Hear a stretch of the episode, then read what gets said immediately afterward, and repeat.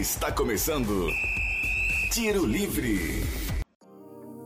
Salve, salve galera! Estamos de volta com o nosso querido podcast Mulheres e Chuteiras para falar dele e de outros tantos pontos importantes aí do futebol feminino, do nosso querido, amado Brasileirão. E hoje com papo seleção, né? Os últimos podcasts a gente focou mais no Campeonato Brasileiro, mas temos vitórias aí da nossa seleção canarinha e convocações que devemos repercutir por aqui, né? A gente sempre traz a lista, comenta quem tá aí se mostrando com posição cadenciada nessa lista da pia, quem ela ainda está testando, fazemos aqueles queridos, é, não, é, não é pontuações, é, é, queridas cornetadas né, nessas listas da pia e as suas teimosias, mas o que a gente nunca deixa de fazer, reclamamos sempre, mas estamos seguindo, acompanhando o futebol feminino, porque, como diz a Aline Guerra, ele não para, né? Já aproveito e chamo ela aqui para nossa conversa. Oi, Aline!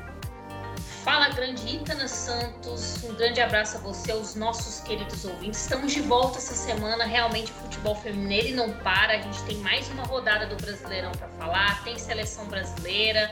Então, tem muita coisa para a gente discutir. Vamos embora. Então, já vamos jogo rápido por aqui, porque toca e passa. Eu e a Aline tem aquela tabelinha bem alinhada, né, Aline? Já mais de um ano fazendo esse podcast, a gente não precisa pensar muito para tocar a bola. Vamos começar então com o nosso Brasileirão.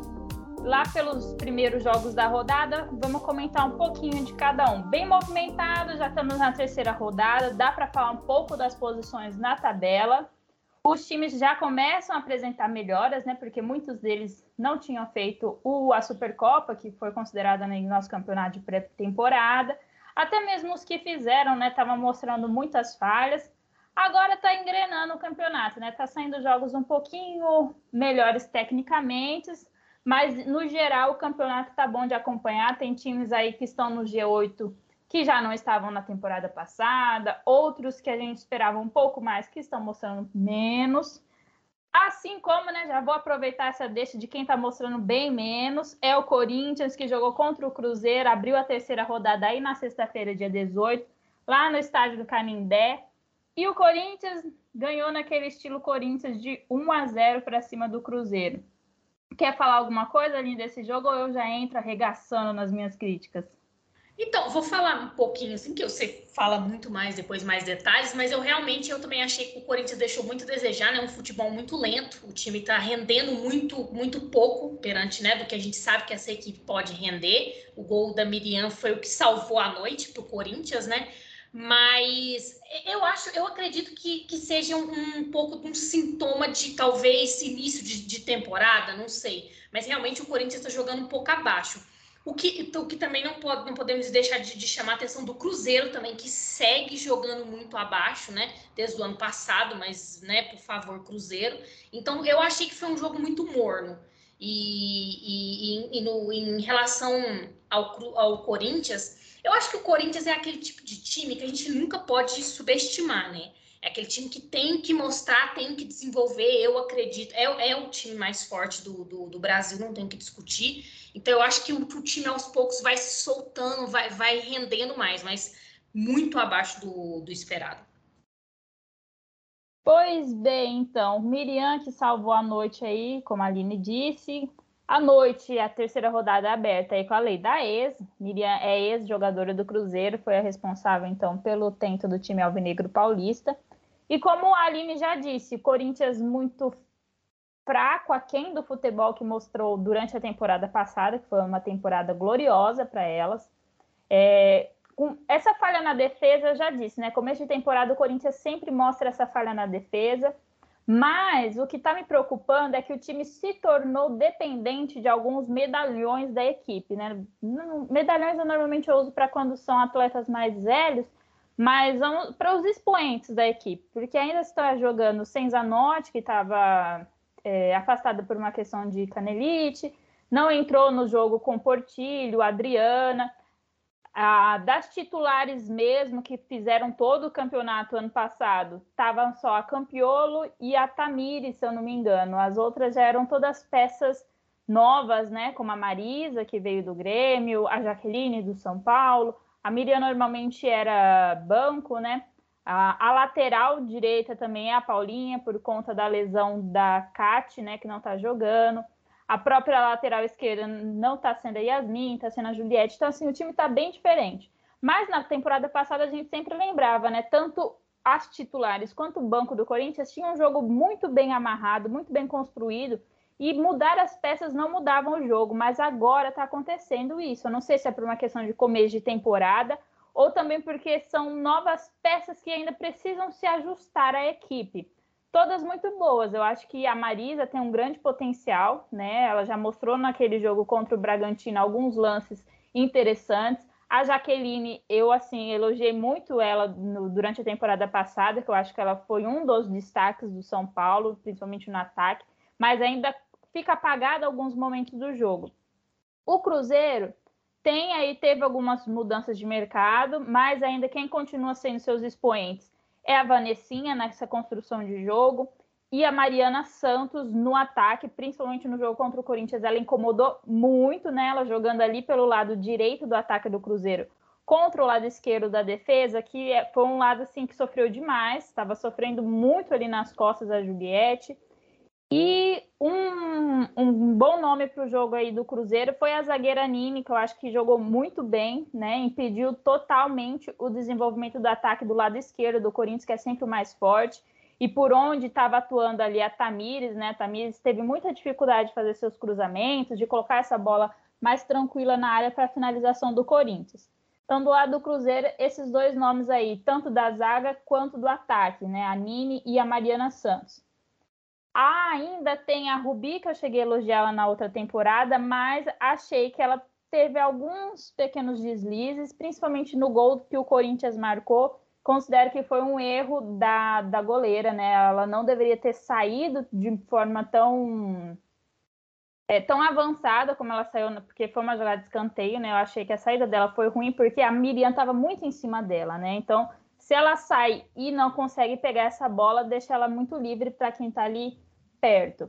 Mas o Cruzeiro criou pouquíssimo, gente. Foi coisa assim de muita incapacidade mesmo do Corinthians de não estar tá conseguindo desenvolver esse meio-campo, de estar tá com o meio-campo muito lento, pensando demais para tocar essa bola, para fazer alguma coisa de construção, com dificuldade. Mérito também do Cruzeiro, que boa parte do jogo, principalmente no primeiro tempo, teve uma marcação muito alta, congestionou o meio-campo do Corinthians. Então, assim, o Corinthians, a partir do momento que encontra uma equipe adversária fechada, com uma marcação bem acertada, está tendo dificuldades para construir o jogo no meio-campo e fazer as suas jogadas de finalização. É um time que toca muito e preserva a posse de bola. Então, sempre que encontra uma equipe fechada e com uma marcação que consegue desarmar o Corinthians, não está conseguindo criar. E aí está sofrendo com essa defesa desajustada logo no começo do campeonato, então está correndo sérios riscos de acontecer esses placares que está tendo até agora, né? De um empate, de, de talvez se ganhar, ganhar bem na força aí da raça, no 1x0, no placar bem magrinho aí, como está acontecendo por agora. E a gente pôde ver isso mesmo também na final da Supercopa, né? Um Grêmio muito fechado, e aí gerou total dificuldade para o Corinthians fazer o seu jogo. Mas 1 a 0 a equipe ainda de São Paulo continua invicta, mesmo que tenha, né? Por enquanto a gente só tem quatro equipes invictas, só uma delas com 100% de vitórias. Mas é, vitória no primeiro jogo, empate no segundo e essa vitória na terceira rodada, ainda, ainda dormindo entre o G4 da competição. Próximos jogos que vamos comentar por aqui agora Grêmio e Atlético Mineiro abriram o sábado aí com o jogo às 11 horas e foi um empate de 1 a 1. Comentando rapidinho aqui sobre como foi o jogo, é, Grêmio foi o dono do jogo em questão de posse de bola, em questão de pressão, foi quem jogou. O Atlético simplesmente assistiu esse jogo, mas quem abre o placar foi o Atlético. Foi algo assim surreal. O Grêmio nos 15 primeiros minutos, assim, de total pressão, de bola na trave, é, um gol salvo por pequenos centímetros, assim, é, muitas jogadas de, de escanteio, né, bolas alçadas na área, mas na primeira jogada ofensiva que o Atlético foi desenvolver, aos oito minutos do primeiro tempo, o Grêmio, assim, desesperado na, na defesa, acaba cometendo um, uma falta dentro da área. E aí a Natene, que é uma ex-jogadora do Grêmio, mas hoje está defendendo o Atlético, consegue converter o pênalti e abrir o placar para o Atlético. 1 a 0 Atlético. Atlético que já estava assistindo o jogo, continua sem, só se defendendo. Foi um jogo muito retrancado por parte do Galo.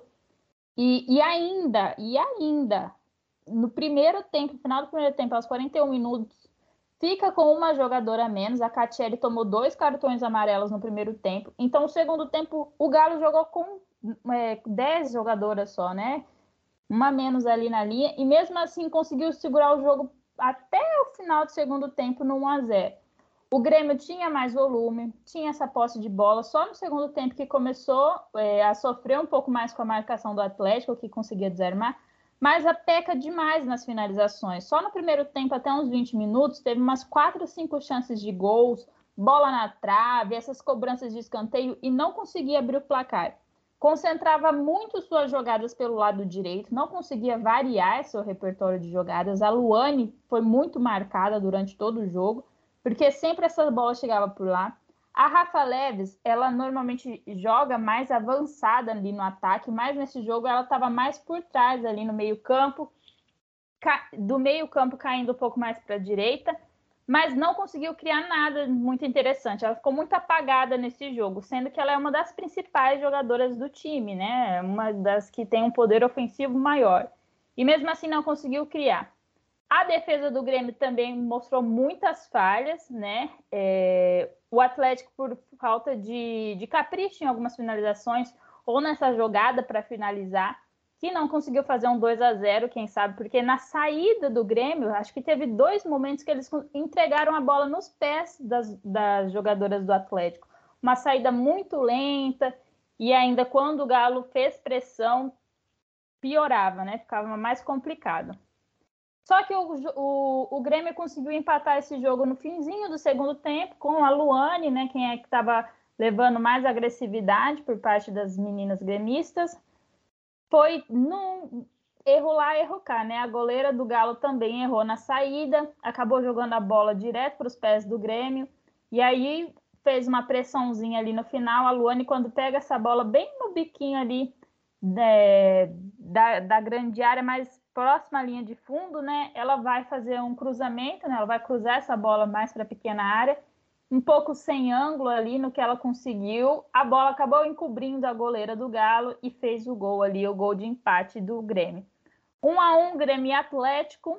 Grêmio ainda não ganhou nenhum jogo nesse Brasileirão, né? Atualmente está ali na 11 posição, só com os empates. E o Atlético logo abaixo com décimo e segundo. Eu acho que o Atlético Mineiro está tá se tornando um especialista em se defender, né? E isso não é bom, não é bom para a competição em si, né? Porque é uma competição longa, como a gente sempre fala aqui, e porque o Atlético tem uma, um bom elenco, tem uma boa equipe, fez uma boa campanha na A2 o ano passado, né? Ficou em segundo lugar, perdeu o final para o Bragantino. Então, assim, esse jogo contra o Grêmio foi prova disso. O time se defendeu o jogo inteiro e se defendeu muito bem, inclusive, né? Porque mesmo com uma jogadora a menos, elas conseguiram resistir e manter a vitória até os 42 do segundo tempo, quando, quando levou um golaço, inclusive da Luane, encobriu a goleira e tudo. Mas eu acho que isso é muito ruim para o Atlético. Eu acho que não era isso que se esperava das Vingadoras esse ano, né? Eu acho que os dois times que subiram para essa primeira divisão, depois a gente vai falar um pouquinho do Bragantino, estão deixando um pouco a desejar, porque era muita expectativa de duas equipes muito fortes que vinham para competir, para procurar um lugar também nas primeiras colocações, e de repente parece que está com medo de jogar, está com medo de propor o jogo, e isso não é legal. Então, assim, decepção por, realmente para o Atlético, já são dois empates, uma derrota, o time precisa correr atrás do, do prejuízo, porque o campeonato não fica mais fácil bem pelo contrário. Então tem que aprender um pouco a propor mais o jogo, não ter medo das adversárias, precisa jogar bola, porque senão dessa maneira não vai conseguir nada de, de relevante esse ano, não. E é estranho também, né? Porque não é o perfil da Lindsay fazer um jogo tão retrancado, tão acuado, assim. Ela normalmente tem alguns bons esquemas de ataque e o Atlético não está aproveitando essas oportunidades. Eu acredito que ele poderia ter feito pelo menos um 2 a 1 para cima do Grêmio com, com mais tranquilidade. Com certeza, eu acho que não, não é o estilo dela, né, de pensar as equipes que ela treina, e não é o estilo desse time também, né? Quem assistiu a Série A2 no ano passado viu que o Atlético é um, um time que tem muito volume de jogo, né? Um time que gosta de propor, às vezes, as, as, o ritmo da partida e tal, gosta, às vezes, de ficar com a bola. Não faz sentido o time de, abrir mão de jogar, né? E ficar, igual a gente criticava o Bahia o ano passado, que era um jogo com um time com 11 zagueiras, que qual é a graça, qual é a intenção disso, né? Se não é um campeonato que fica fácil, como eu falei. Então, assim, você precisa, todo pontinho, ele conta. Então, é preciso ter ter essa, essa, essa diferença, ter esse entendimento do, do campeonato, né? Eu acho que o Atlético precisa acordar e, e colocar a cabeça no lugar, porque né, tem que pontuar, tem que ganhar jogos. E falando dessa história de todo pontinho conta, é claro, sempre conta, ainda mais pontos corridos, mas tem aquele pontinho que é ainda mais especial, que é o pontinho feito em clássico, né? O clássico dessa rodada, desse final de semana, foi Palmeiras e Santos, que jogaram sábado no Allianz Parque, naquele solzão tranquilo das duas horas, com. Eu sou contra, né? Por uma parte meio clubista, mas também, assim, pelo que eu assisti do jogo, com um placar de 1 a 0 aí das palestinas para cima das sereias da vila. Quer abrir as portas, Aline, ou eu começo então, aqui? Acho assim, era um jogo que eu, pelo menos, acho que a gente tinha uma expectativa muito grande, né? O Santos é, veio as, as custas e penas aí as primeiras rodadas, inclusive aquele jogo contra o Real Brasília. Eu nunca mais vou esquecer daquele jogo. O Real Brasília colocou o Santos na roda. E assim, o Palmeiras precisando mostrar um futebol melhor também. Então, assim, eu tinha uma grande expectativa. Foi um jogo assim, o Palmeiras impôs o ritmo de jogo, né? Teve as melhores chances, não acertava o último passe, principalmente com a Bia, mas tentou, né, é, dar ritmo ao jogo. O Santos muito marcado, então assim, o time muito muito fechado, o time que não conseguia jogar da maneira da maneira que queria jogar é muita reclamação de contra-arbitragem. Acho que essa rodada teve muito, muita polêmica em arbitragem, principalmente nesse jogo, no jogo Bragantino e. Meu Deus, que agora me deu um branco. É, Bragantino e Real Brasília. Então, se teve muita polêmica de arbitragem, jogadoras pedindo por, pelo VAR, o que é um problema à par, porque não tem como você pedir por VAR, sendo que as equipes não jogam nem em estados que comportam, né? o VAR. Os times não jogam nos seus principais estados, então isso é um outro problema também. Mas assim, eu achei o jogo lento, né? O, o Palmeiras foi superior, só que o gol só saiu nos acréscimos também, né? O gol só saiu nos 45 do, do segundo tempo com a Camila. Então, assim, é, eu acho que foi um jogo que eu esperava mais, mas o Palmeiras fez o dever de casa, né? Tipo, jogou, chegou melhor, impôs seu ritmo de jogo, três pontos. Eu ainda acho que o Palmeiras está devendo, eu acho que tem muito ainda o que, o que jogar esse elenco do Palmeiras. O Santos continua naquela do ano passado, é, faz um jogo bom, um jogo ruim, um jogo bom, um jogo ruim. Isso a gente sabe que no, ao longo do campeonato isso não faz bem nenhum para o time, né? Mas vitória do Palmeiras, mereceu, jogou melhor, né? E aí já, já começa, eu acho que já começa a entrar mais no ritmo do vamos ver, né? De, de campeonato sério, vamos jogar. Mas o Santos tá precisando. Assim, da mesma maneira que eu falei do, do Atlético também, precisa entrar no campo. Meu, é, vamos entrar no campeonato, vamos jogar para vencer. Tá faltando um pouco desse espírito, eu acho. É, eu achei de certa forma o jogo equilibrado, por mais que o Palmeiras apresentasse um maior controle e jogadas mais pensadas e ofensivas, né?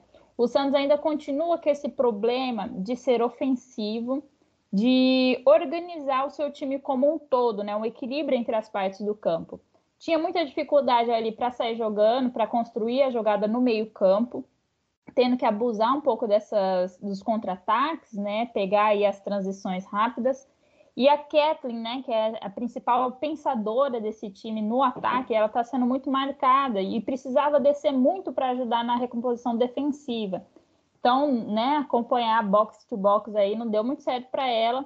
e chegar lá na frente, brigar contra a marcação, voltar lá atrás para defender, complicou. E aí o que acabou sobrecarregando a Brena, jogou muito bem, mas né, não dá para depender de uma jogadora só no ataque, por mais que ela tenha feito alguns lances importantes, mas né, não dá para ganhar um time de 11 pessoas, não dá para ganhar em cima de uma só. E outro destaque continua sendo aí a Bruninha, que jogou muito bem, uma lateral que estava defendendo muito bem e se apresentando muito bem nas jogadas de ataque, acabou tomando um cartão amarelo, mas é, é um cartão até aceitável, né? Um momento de drible ali, se, se ela deixasse passar, poderia gerar uma possibilidade de gol para o Palmeiras.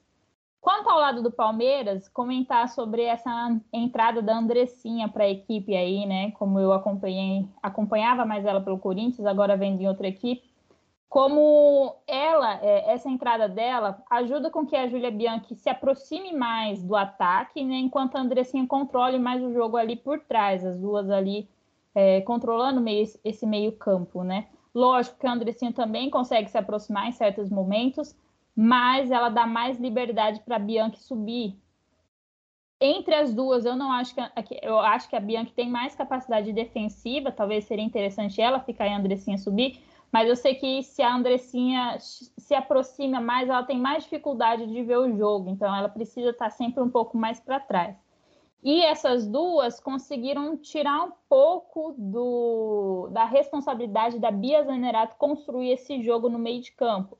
E ela consegue flutuar mais entre, entre as posições do ataque.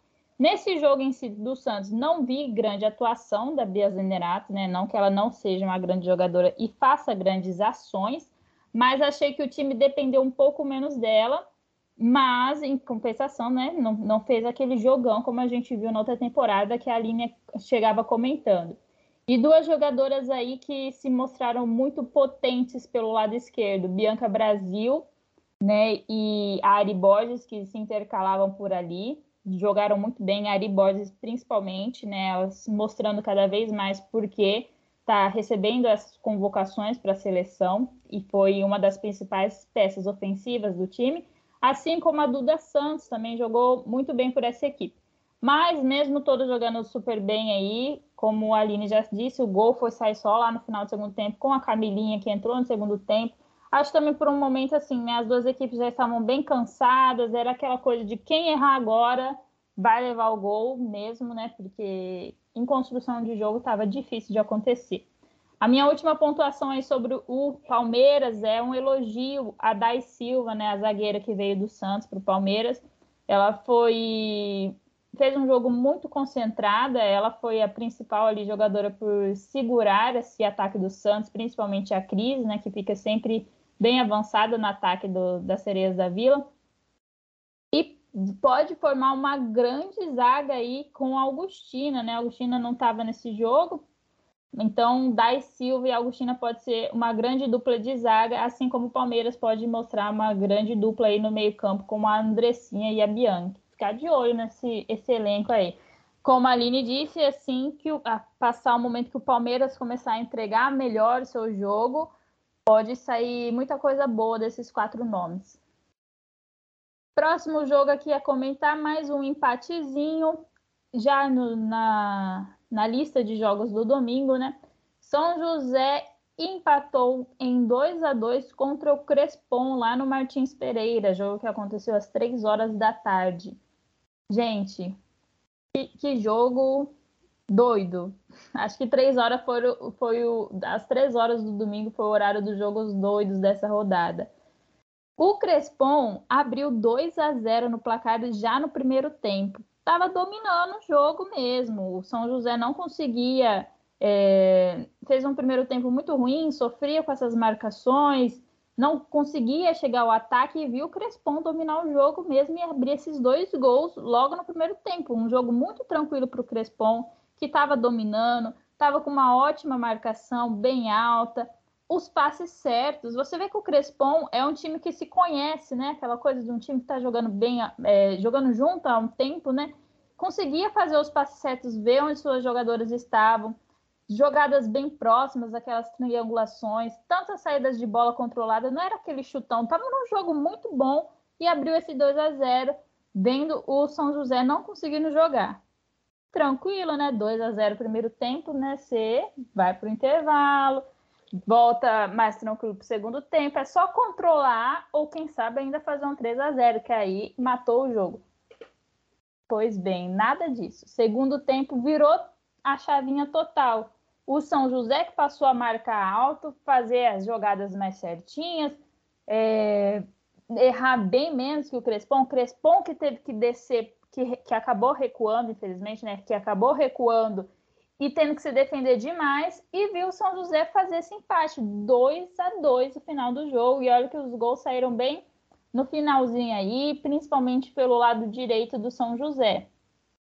O Crespon, então, acabou recuando esse, esse jogo, viu a evolução do São José, não estava acertando mais as marcações, errando alguns passes de novo. E aí o São José faz é, esses dois, dois gols numa jogada de contra-ataque, né? Que saiu ali pelo lado direito. E a bola cruzou a área e acabou encontrando a jogadora do lado esquerdo, livrinha, livrinha. E aí, no outro, é, uma cobrança de falta próxima ali à lateral direita. Bola lançada na área, cabeceada e gol. 2 a 2 Crespon e São José. Foi o jogo da loucura para mim, hein?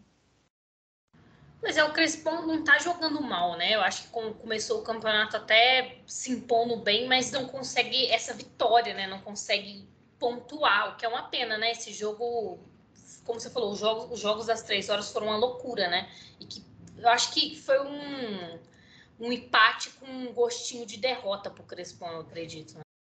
Foi bastante, até quem acompanhou a transmissão aí, é, no primeiro tempo foi complicado, gente. Eu também compartilho desse momento que estava travando. A Aline Guerra costuma dizer que essas transmissões travadas é, é transmissão por GIF, né? Porque fica de, de frame em frame as imagens.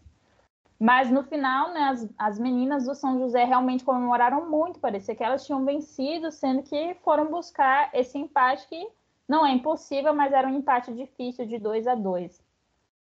Vamos seguir então essa linha dos jogos doidos. Estou sabendo que lá no estádio Defele, às três horas, também aconteceu uma doideira aí entre Red Bull Bragantino e Real Brasília, Aline.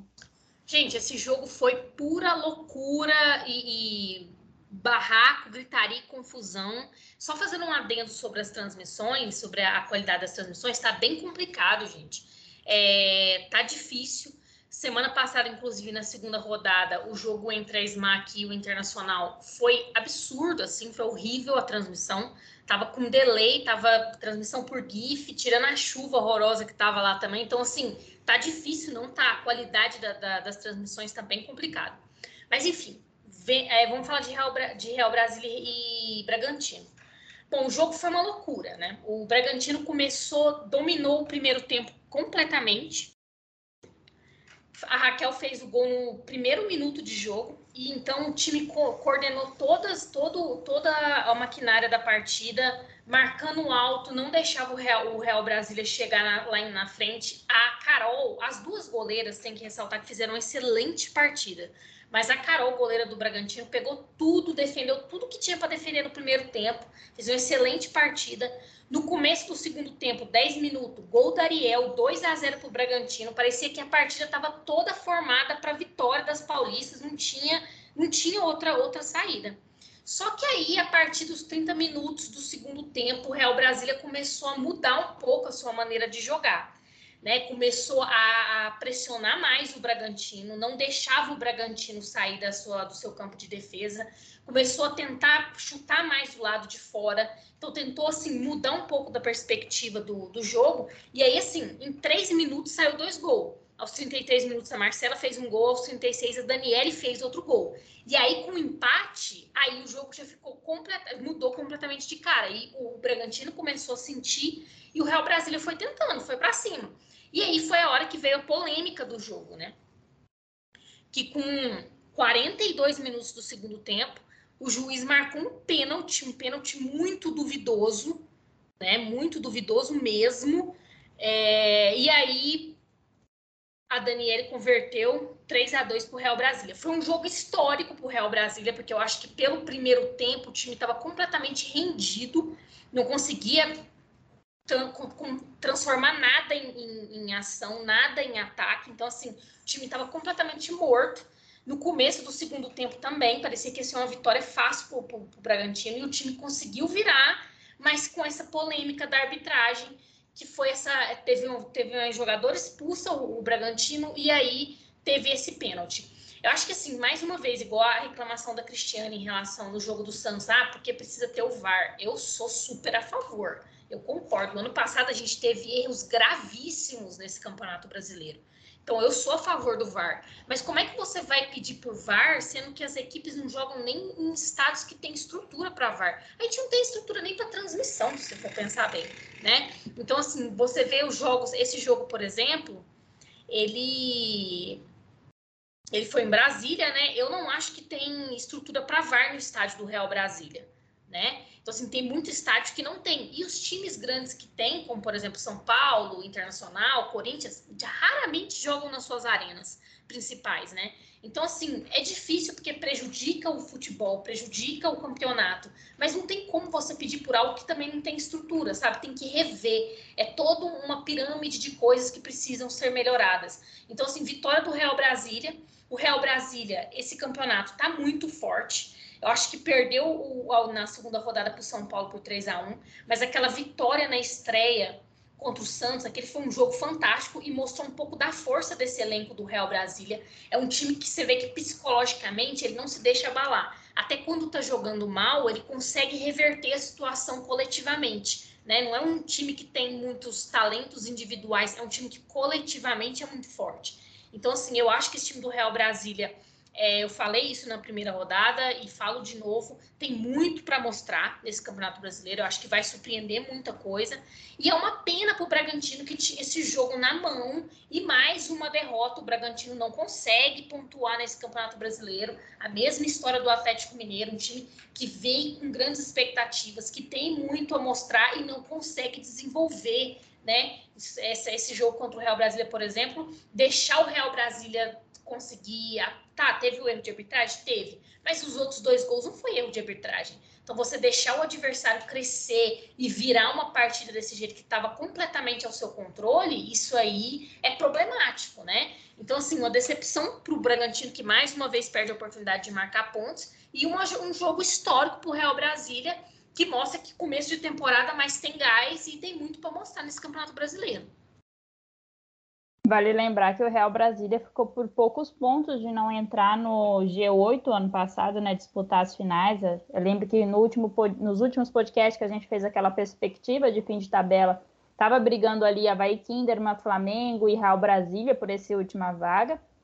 E, e, mesmo tendo perdido uma das suas jogadoras é, muito ofensivas, né, uma atacante de peso, que é a Gadu, que foi para o Santos, ainda continua no mesmo nível, no mesmo equilíbrio que apresentou na temporada passada, ainda, ainda até melhor, né? Está conseguindo fazer bons jogos e a gente já talvez fica na torcida e espere que talvez esse ano consiga entrar para jogos, as disputas de mata-mata do campeonato é um bom time, é um bom trabalho. Eu acho que o Real Brasília, assim como, por exemplo, o Internacional, que depois a gente vai comentar mais, é um time que você consegue ver evolução. Você vê que é um time que temporada passada já fez uma boa campanha e agora vem mais forte ainda. Isso é, isso é prova de um trabalho, né? De um elenco bem trabalhado, de um trabalho bem pensado. Isso é muito legal. Eu realmente, igual a gente falou semana no último podcast também, é começo de temporada, começo de, de, campeonato, é óbvio que muita coisa pode acontecer, mas é um time que tem potencial, né? A gente espera que chegue, que chegue longe, longe sim nesse, nesse esse ano. Próximo jogo, a gente talvez não tenha tantos comentários, porque como a Aline já fez aí a, a reivindicação, né? Acho que não é uma reclamação, é reivindicar as transmissões. O ano passado a gente teve boas transmissões, né? No, a, a, maioria, a maioria não, né? Todas aconteciam pelo site da Eleven Sports. Lógico, a gente tem algumas críticas, a gente teve aqueles problemas de narração, atos de preconceito, mas todos os jogos passavam com uma certa qualidade de imagem, né? O site dava conta de fazer essas transmissões. Para este ano, alguns só que acontecem é, a transmissão no, na Band, na Sport TV, e o resto fica por conta aí do mandante de campo. E no caso do próximo jogo, agora das três horas do domingo, que foi entre a Kinderman e Esmac, É, o mando de campo era do, do Havaí e a, as transmissões do Havaí acontecem só via rádio, então a gente, sem imagens, não, não, consegui, não conseguimos fazer essas análises que a gente faz dos outros jogos. Mas deixamos aqui para vocês que o resultado foi 5 a 2 para a equipe de caçador. A Havaí Kinderman conseguiu uma vitória aí muito importante e exponencial, de, dormindo essa rodada aí em sétima posição na tabela. Bom para o Havaí, né? É bom, é uma vitória que de um placar largo, né? Então, assim, que dá uma tranquilidade, uma confiança para o time. Mas em relação às transmissões, gente, é campeonato brasileiro feminino, sabe? É Série A, sabe? Eu acho que a falta de, de, de responsabilidade, de dedicação da CBF com o futebol feminino às vezes, a gente, a gente às vezes elogia tanto que a gente está evoluindo, está evoluindo. Vai ter umas coisas tão simples, como que um jogo, um jogo de A não tem transmissão, sabe?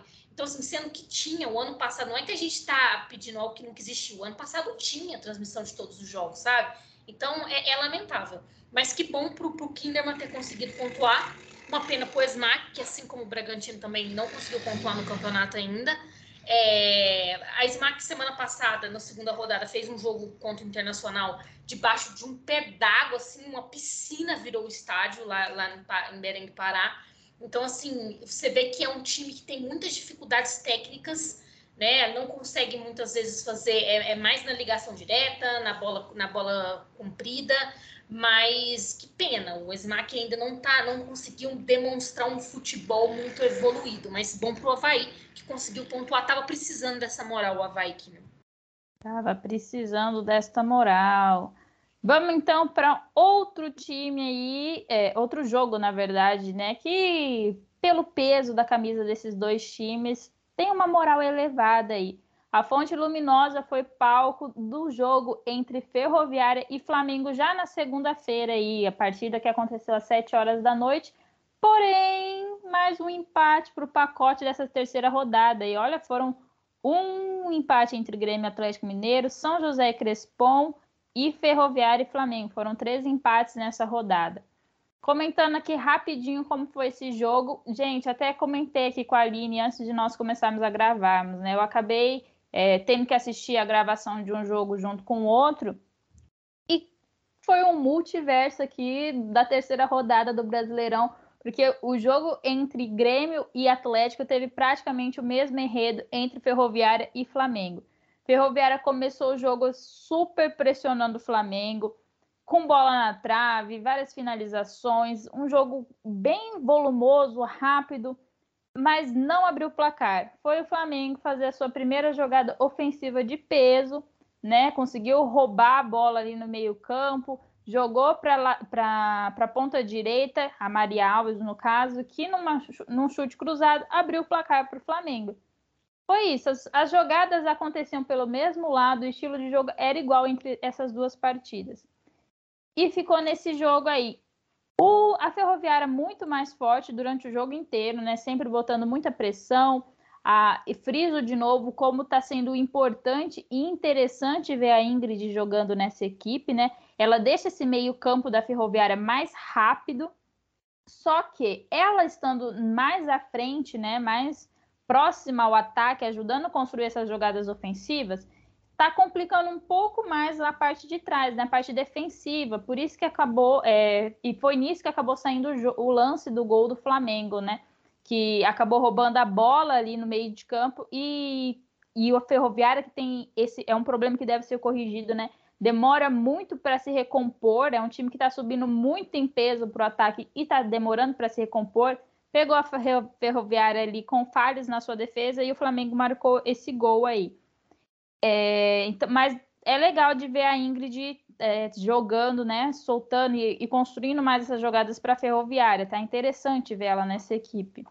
A Ferroviária, como eu disse também, que está subindo muito esse time, deixou exposto, né, deixou a chance de que o, que o Flamengo, assim, nessas roubadas de bola, fizesse lançamentos e, e colocasse algumas de suas atacantes para correr, né? Acho que a, a, a Luciana precisou de umas três ou quatro jogadas só no primeiro tempo ter que sair à frente e chutar essa bola para longe para não correr risco. Lógico que assim, não houve grandes riscos, a Luciana é uma goleira muito segura, mas mesmo assim ela, ela afasta o perigo o mais rápido possível. Mas se o Flamengo tivesse acertado melhor esses lançamentos aí, talvez a Ferroviária poderia ter sofrido ainda mais. Pelo lado da Ferrinha, as finalizações aconteciam mais pelo lado direito, né? É, aconteciam muitas inversões dessas bolas no ataque, mas a maioria das jogadas acontecia ali pelo lado direito com a Eudmila, que foi a responsável por empatar o jogo ainda no primeiro tempo. Mas, curioso, né? É, a jogada até saiu pelo lado direito, mas não foi é, construída pelos pés da Eudmila, que era quem estava subindo com essa bola pelo lado direito. A Eudmila, ela desce é, para, para o meio-campo nessa jogada.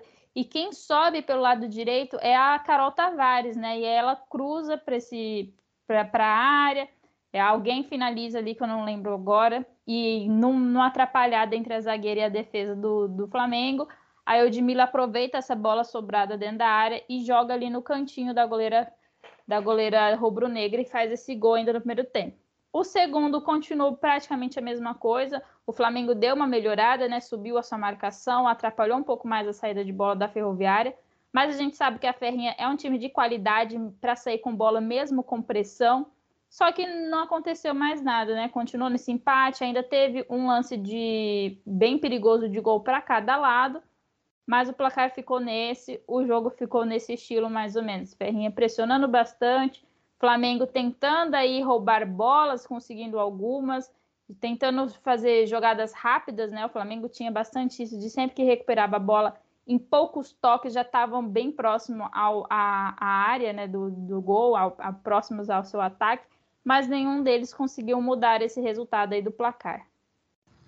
Melhor para a Ferroviária, né? Eu acho que acho que o empate acaba que não é bom para ninguém, né? Mas pro, entre os dois times, eu acho que melhor para a Ferroviária por exemplo, agora está em segundo lugar né, do campeonato, não perdeu ainda, mas o jogo bem, bem morninho também, igual você falou, muito parecido com o Grêmio Atlético, né? Mas empate, acaba que também não lesa ninguém muito.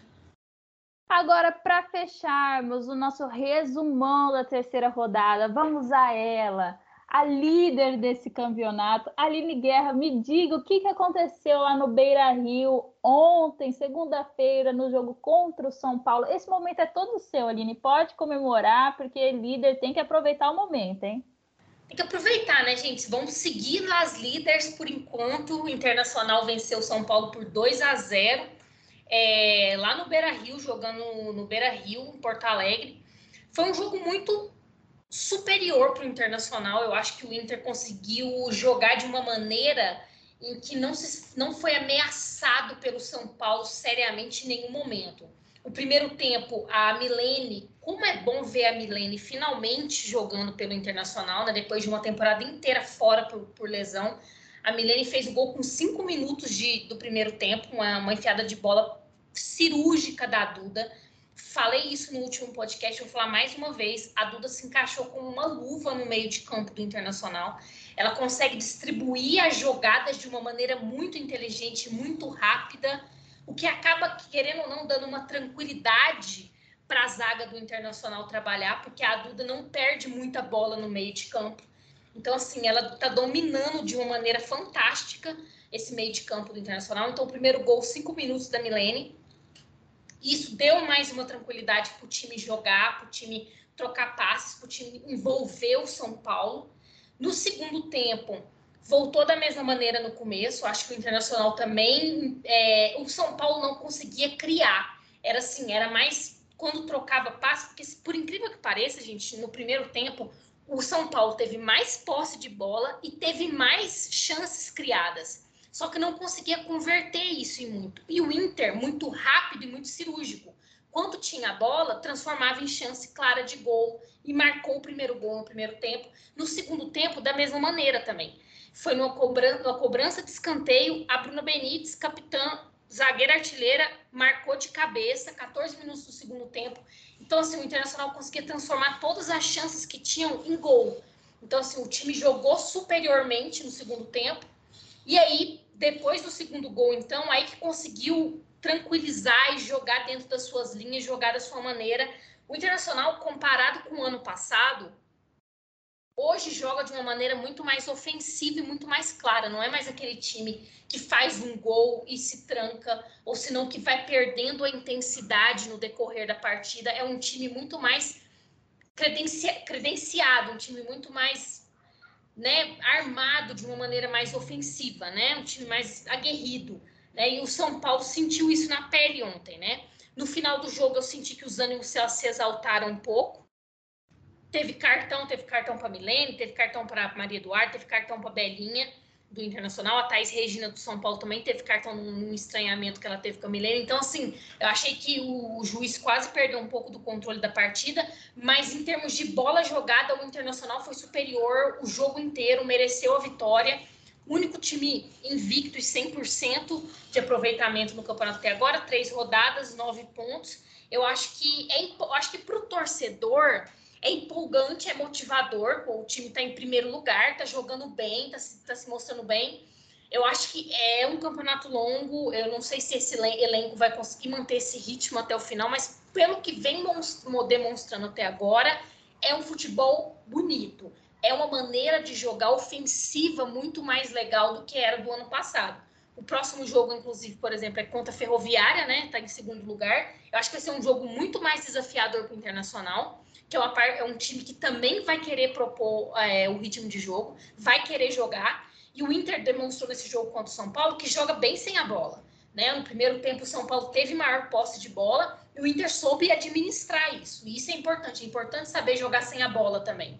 Então, assim, eu acho que esse time do Internacional tá muito bom, tá muito forte mereceu a vitória e vamos ver o que as próximas rodadas mostram, né? O que esse time continua apresentando. Mas o jogo de ontem foi muito bom, vitória merecidíssima. Parabéns, vitória merecidíssima. Vamos seguir essa líder aí. Eu acreditei mais no Internacional para esse começo de temporada que a própria Colorada aqui. A gente está invertendo. Eu lembro que no ano passado teve um momento que eu estava decepcionadíssimo com o meu Corinthians e você falando, não, Itana, vai que vai dar. Aí deu. Vamos ver agora é sua vez, Aline. Eu tô acreditando no seu Inter, hein? Eu, eu espero que perca para mim quando chegar lá. então, eu realmente acho que pelas, o Inter perdeu muitas peças importantes, né?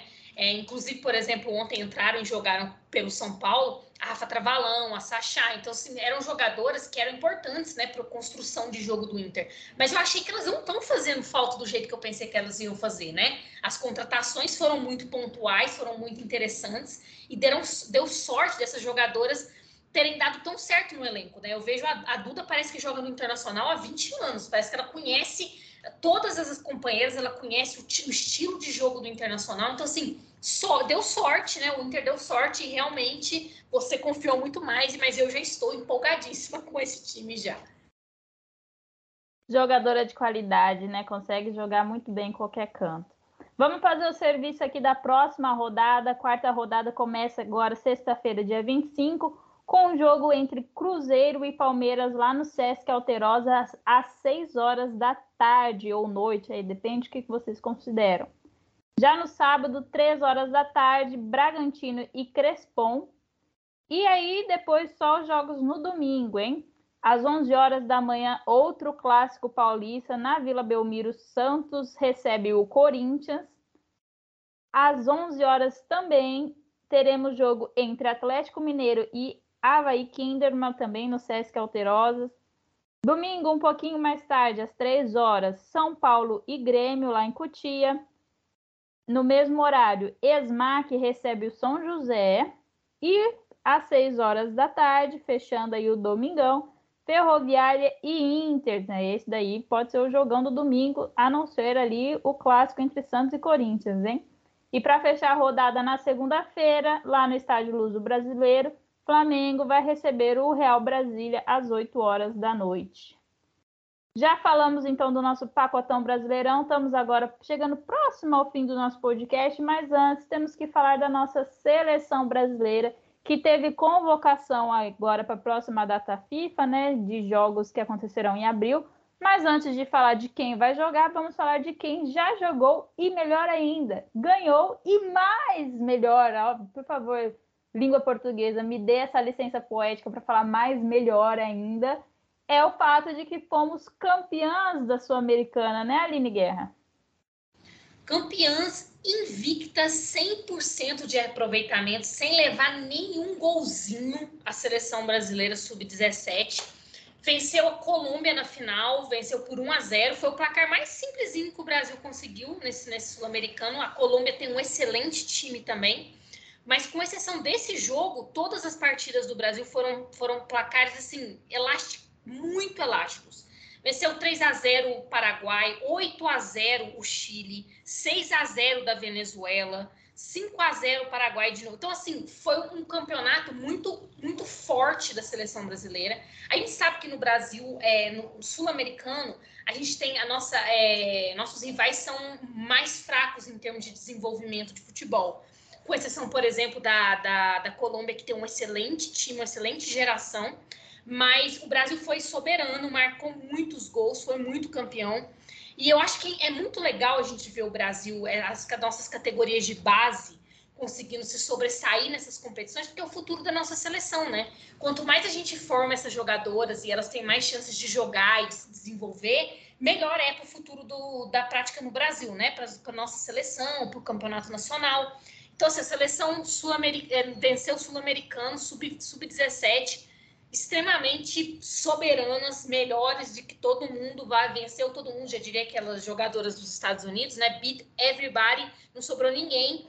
E vai ter agora, mais para frente, a gente vai trazer mais informações, que vai também ter o Sul-Americano Sub-20, mas que bom, nossas seleções, categoria de base, estão bem respaldadas. Isso é legal de falar, isso é legal de assistir.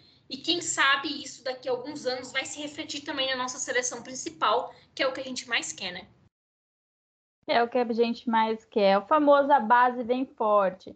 Importante também salientar que nessa vitória aí da nossa seleção feminina sub-17, temos uma vitória para as mulheres, né? Simone Jatobá, nossa técnica, é a primeira mulher a liderar uma equipe brasileira a um título de campeonato sul-americano, né? Então, parabéns aí ao time, né? Nossa, as meninas que ganharam, parabéns à técnica, toda a comissão. E também parabéns para nós que estamos conseguindo furar aí é, esses bloqueios criados pela sociedade de que a gente não poderia estar em certos espaços. Nós podemos, temos capacidades e estamos construindo as nossas histórias. Quem a gente quer muito aí, técnica de uma certa seleção aí de outra categoria, né? No caso não é sub-17, a nossa seleção canarinha, é é a Pia, que a gente está doida para ela ganhar alguma outra coisa aí maior com a nossa seleção. E ela está né, se prepara aí, preparando o nosso time para ter a Copa América agora no meio do ano, para o ano que vem a Copa do Mundo. Vamos falar da nossa lista de convocadas para a próxima data FIFA, que é agora em abril, que acontece entre os dias 4 a 12 de abril, né? Então aí nós, alguns, os times daqui do Brasil vão perder algumas de suas jogadoras por um tempo sempre o olhão em cima, né? Porque aquele medo dela da jogadora ir para data FIFA e voltar lesionada e acabar não participando de boa parte do campeonato. O Brasil então vai enfrentar a Espanha no dia 7 de abril. Lá os jogos vão acontecer lá na Espanha mesmo. E depois enfrentará a Hungria no dia 11 de abril. Dia 11, dia muito importante, hein? Marca aí na sua agendinha quem está nos ouvindo, principalmente a Aline Guerra, que é o dia do meu aniversário. De olho nessa preparação aí da Copa América, quem é a lista das nossas convocadas? Com nominhos novos, gente que está voltando, que faz tempo que não estava por lá. Goleiras, nada muito novo, Letícia do Corinthians, Lorena do Grêmio e Maiara do Internacional. Acho que esse aí é um nome novo para a gente ficar de olho, né? Entre, eh, são as novatas que a gente tem. Defensoras, Rafael, que está jogando no Arsenal da Inglaterra, Novidades: Giovanna Campiolo, do Corinthians. Tainara, do Bordeaux, da França. Tainara, que jogou na temporada passada no Palmeiras, aí para quem não estivesse lembrando. Tamires, do Corinthians. Antônia, do Madrid, da Espanha. Thaís Regina, do São Paulo. Letícia Santos, do Frankfurt, da Alemanha. E Fernanda Palermo, do São Paulo. Poxa, entre as defensoras, cadê a Bruninha? Todo mundo achando que ela estava aí já cadenciada nessa equipe. A Bruninha foi convocada para a equipe sub-23, tá? Então por isso que ela ficou de fora aí dessa lista da, da nossa seleção principal. Meias campistas, quem está de volta? Duda Santos, do Palmeiras. Ari Borges, também do Palmeiras, Adriana, do Corinthians, Caroline, do North Carolina College, dos Estados Unidos, Angelina, do Rain, também, do Rain, perdão, do Rain, dos Estados Unidos, Ingrid, voltando aí a ser selecionada depois de um tempo, do, que agora a Ingrid é da Ferroviária, e quem está voltando, que estávamos com saudades, Luana, do Paris Saint-Germain, da França. Nossa lista de atacantes, Rainha Marta, do Orlando Pride, Gabi Nunes, do Madrid, também da Espanha, Debinha, também do North Carolina, Geise, Geise, Geise, eu ainda não entendo de tanto que ela é convocada, mas Geise do Madrid está nessa lista. E para fechar o nosso pacotão, agora que ela não está na China para ser impedida por questão de protocolos da Covid, Bia Zanerato do Palmeiras finalmente consegue fazer as datas FIFA junto com a seleção.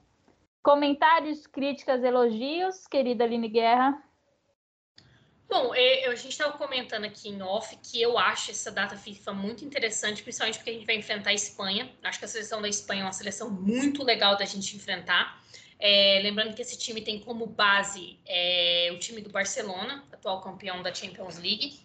Então, assim, que é um time, o melhor time do mundo. É, só que também tem outras jogadoras interessantíssimas de uma nova geração. Essa geração nova da Espanha é extremamente talentosa. Né? Não é à toa que a melhor jogadora do mundo é a espanhola. Então é muito bom ver essa, essa seleção espanhola jogar e joga de uma maneira muito diferente de outras seleções europeias, como por exemplo a seleção holandesa, a seleção francesa, que a gente já enfrentou esse ano. Então acho que vai ser um desafio muito legal para a seleção, acho que vai ser muito massa a gente, a gente ter essa oportunidade de jogar contra elas. Sobre a convocação, a gente também estava comentando sobre esse off. Eu acho que a seleção brasileira, a gente já tem as peças, né? Não tem muita novidade. Tem uma ou outra que a Pia às vezes acaba convocando por ser a Pia, mas não tem muita diferença. É, é esse é o time que nós temos. Né? Esse, essa é a seleção brasileira, né? Com algumas exceções, esse é o time que a gente tem, é o que a gente tem para trabalhar. Eu gostei muito da convocação da Maiara, a goleira do Internacional. É uma excelente goleira. Ontem mesmo, no jogo contra o São Paulo, ela fez defesas fantásticas. Ela, ela consegue sair muito bem do gol. E é muito difícil para uma goleira conseguir sair bem do gol com a segurança que ela sai.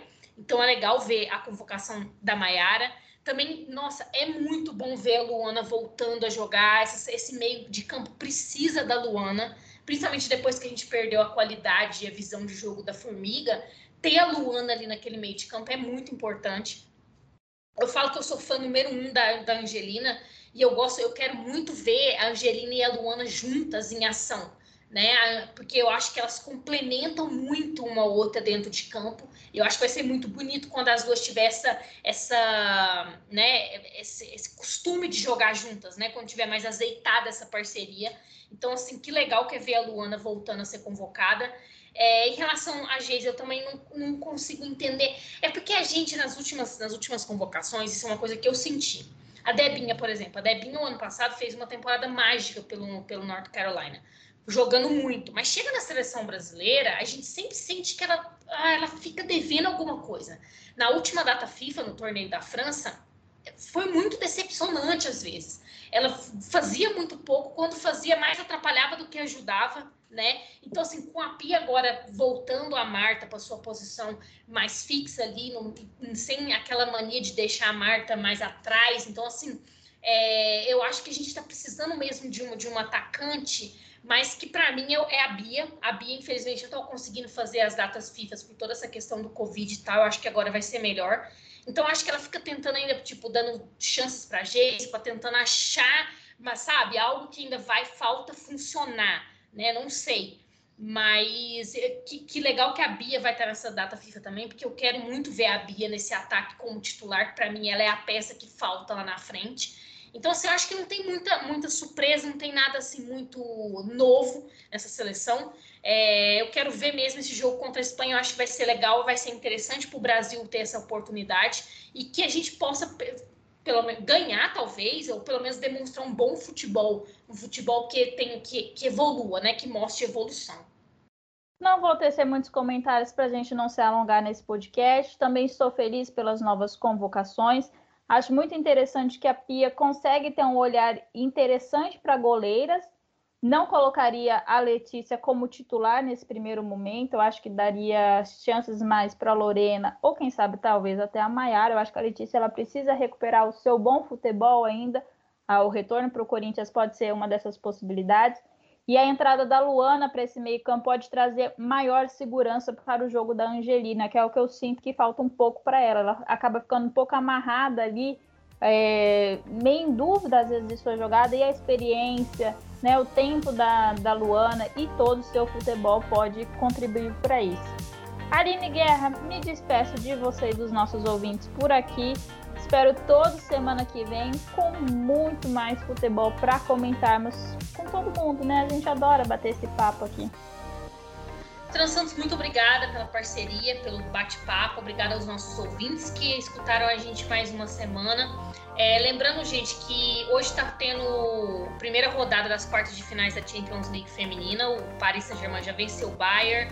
É, tá rolando Real Madrid e Barcelona. Semana que vem, amanhã também tem mais jogo. Tem Juventus e Olim e, e Lyon. Tem Arsenal e Wolfsburg. Semana que vem eu trago os resultados, tudo que aconteceu.